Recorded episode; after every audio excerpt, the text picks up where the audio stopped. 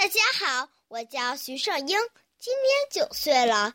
下面我给大家带来一个剧本，剧本的名字叫做《阿凡提的故事》。第一幕，谁在外面喧哗？老爷是告状的。哈哈，左眼跳，有吉兆，盼财神，财神到，快叫进来！谁告状啊？快快讲来！小人状告阿地利欠债不还。大人，小人冤枉啊！那他为什么告你？小外地商人，三年前在他店里吃了一只鸡，两个鸡蛋。当时说好下次来时还他饭钱，今天过来还钱时，他竟然开口要二百块银元，这不是敲诈吗？求大人为小人做主。大胆，一只鸡，两个鸡蛋。竟然敢要二百块银元！大人，有话快说！大人，这是我的状纸，求大人为小人做主。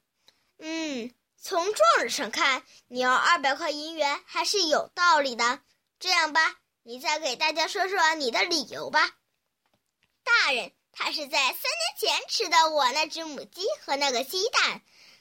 你想啊，三年来呀。那只母鸡每年只生下一百个蛋，这些蛋又可以孵出一百只小鸡。小鸡长大后再下蛋，再孵小鸡，三年能孵多少只鸡？现在该是多大一群啊！小人就是一只鸡收他一块银元，现在收他二百块银元也不多呀。嗯，有理有理，不多不多。你都听到了吗？人家只收你二百块银元，够便宜的了。还不快把钱付给人家，不然我就把你关起来。等一等，大人，阿蒂利是冤枉的，我愿意替他辩护。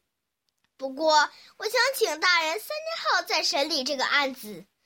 今天判和三天后再判有什么区别吗？大人，如果你能三天后再判，我们就相信你是公正无私的。好吧，那就三天后再判。不过他要是跑了怎么办？那就由小人替他偿还债务。好，一言为定。第二幕，太阳都老高了，阿凡提怎么还不来？大人，阿凡提肯定不敢来了。你现在就判吧。你怎么现在才来？本官都等你半天了，再不来，本官就要宣布判决结果了。请不要生气，大人是这样的，我和邻居说好合伙种麦子。如果今天不把麦种炒熟，明天就来不及播种了。因为赶着炒麦种，所以我来晚了。胡说八道，这不是天大的笑话吗？聪明的阿凡提竟然想用炒熟的麦种播种，你也不想想，炒熟的麦种能出苗吗？大人。既然炒熟的麦种不能出苗，那么煮熟的鸡能下蛋吗？这个，这个，相信大人一定会做出公正的判决。